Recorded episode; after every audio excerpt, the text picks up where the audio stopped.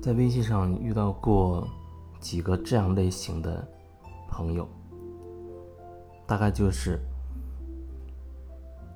他在给我发他的生活的一些问题、一些经历等等，可是他又会觉得会不会打扰到我？那种感觉就是他既想。告诉我他的一些情况啊，一些困惑，然后呢，又害怕打扰到我。其实对我来说，基本上你没有办法真的能够打扰我。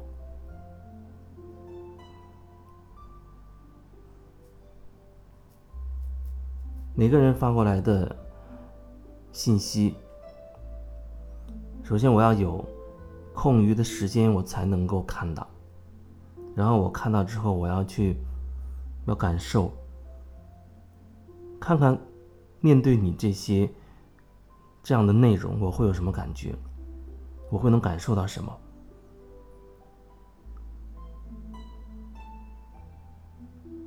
然后我才有可能会给你一个回复。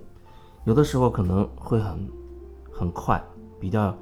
所谓的及时，有的时候可能一天两天才会给你一个回复。那可能是突然之间我有一些想法，有一些灵感，想到要跟你说什么。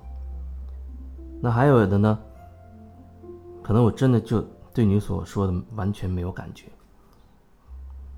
这种情况会相对少一些，就是。完全不回复的那种情况会相对少，但是也有，也有过。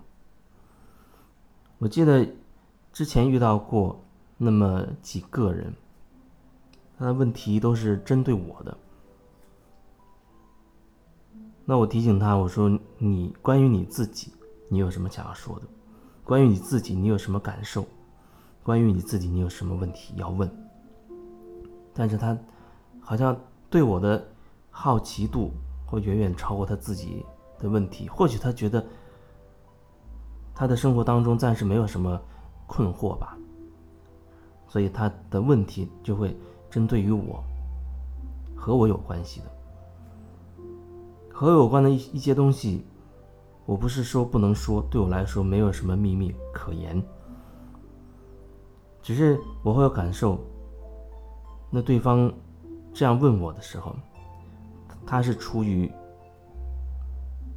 我的一些经历体验，可能会帮助到他，或者对他有所触动，还是他就是只是好奇，他就是想知道，好奇，出于很头脑层面的想要知道一些东西。往往在后者，就是你只是出于好奇，基本上我都不会回答。因为毕竟时间有限，每个人的时间都很有限，所以所以基本上我不会把这个时间去消耗在这种回复这种好奇的这些问题上。说到隐私，忽然想起来，有一阵子，我通过别人的嘴，通过别人的表达啊，别人嘴里听到关于我自己。这就好像以前和一些工作室合作，他会对我做一些宣传，对我的了解之后，做写一些东西，声音的也好，文字的也好，就是说通过别人的嘴说你自己，通过别人表达啊，别人嘴里怎么样看待我说我的一些什么事情，我觉得那真的挺有意思的。我可以感受得到，那他说的有一部分，好像是这样，那毕竟我自己的经历我会更清晰，我的经历很多很多的经历，其实都跟很多人分享过，不管是单独的这种做个案的过程中，还是有的时候那种课程的课程上，我以前参加课程，或者是。给别人上课，等等，都分享过我自己的经历，包括很多，有的人可能他会定义为很隐私的这样的一些经历。很有意思的就是从通过别人的嘴里再听到他描述我的一些经历的时候，虽然有一部分好像是那样，但是他又肯定跟我自己亲身呃亲身经历的那个感受就完全不同。那让我更深刻了解到，就是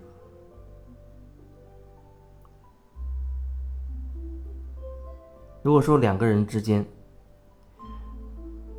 想要彼此了解，或者对对方有什么疑问的话，我觉得最好就是能够面对面，这两个人面对面的去去说清楚。这样的话，相对他不会被扭曲。我曾经经历过，就是在以前的单位里面，要有人想了解关于我的一些事情，那他就找跟我有关系的一些人去打听，然后问到我一些跟我关系比较好的，事后他会告诉我，他他说某某某私下里去问他关于我的一些事情，你觉得那种感觉很很奇妙，很有意思。就是说他想了解关于我的我的一些事情，他不不来找我去问清楚，啊，当面来问我，因为毕竟我是他了想要他想要了解的。他不当我的面来和我说这些疑问，而要通过我周围的一些人去了解。可是我周围的那些人虽然他对我有所了解，但是他并不真的了解我，至少他不全部了解我，他只是以他自己的对我的理解了解了那一些我的一些经历。可能我周围十个朋友看待我同样的一个经历，他们十个这十个人他。根据自己的理解，他会有十种领悟，会有十种感受。那如果说你去问这十个人关于我的那一件事情，也许你就会听到十种版本。事实上，我经历过这种事情，很有意思。在我身上发生的一些事情，我也知道有有人他会透过各种各样的途径想要知道。可是对我来说，你当面问我，我会告诉你。那么你去问别人呢？别人会告诉别人他所知道的东西，可是别人所知道的东西未必真的跟我有关系。到后来的后来，跟一些朋友在聊天过程当中，翻起了那些陈年的这些事情的时候，然后才真相大白，真的很有意思。那别人的嘴里面所了解到的关于我的事情。在我看来，已经完全的扭曲到面目全非了。人跟人之间的沟通，人跟人之间的交流，已经到了这样的一种一种可怕的程度。你别说是你道听途说，通过哪怕跟我很亲近的人去了解关于我的事情，那已经是经过一层一层的扭曲了。就算是两个人当面这样去交流。很多时候，他都会有扭曲的一些理解，因为毕竟我有我的认知，你有你的认知，我是不是能够清晰表达出我心中真实的那一部分？尽可能的去掉我那些意识的屏障，去掉我那些我的那些意识、那些观念、那些可能引起任何歧义的东西，我只是把我内在那个真实的部分，尽可能。很真实的这样呈现出来。如果说我能做到这一点，那对我个人来而言，那这次沟通已经是非常好了，非常的完完美了，可以说是。那剩下的一部分就是关于对方的，他用他的认知怎么样去理解我所表达的，那不是我能够决定的。我只能说尽可能的表达清晰我想要说的内容。互动过程当中，如果我感受到对方有疑惑，或者他告诉了我他的疑问，那我会更有针对性的去继续的尽可能清晰精准的去说清楚我想要说的东西。这样的沟通过程当中，基本上还相对会算是一种沟通，就两个人他还可能会产生一些理解。可是我也观察到，很多时候，在一些，比如说公司里、单位里呀，你跟同事之间，甚至哪怕是朋友之间，甚至是亲人之间，那种沟通，它都非常的扭曲。扭曲最大的一个核心问题就在于你没办法去表达你心中真实的感受和想法。你连你心中最真实的那一部分都不能表达出去，你更别说对方会怎么接受你所表达的东西了。你已经把你内心真实的部分一定程度的扭曲，甚至完全扭曲的那个版本传递出去，那别人要听你这个版本，看你这个版本，再以他的角度去理解你这个传递出去已经扭曲的这个版本，被他所接受。你说那两个人他？能能真的在交流吗？那真的太困难了。有时候我真的很强烈的感觉，基本上所有的交流都是自言自语。所以至少你要对你自己说心里话吧，至少你要不欺骗你自己吧。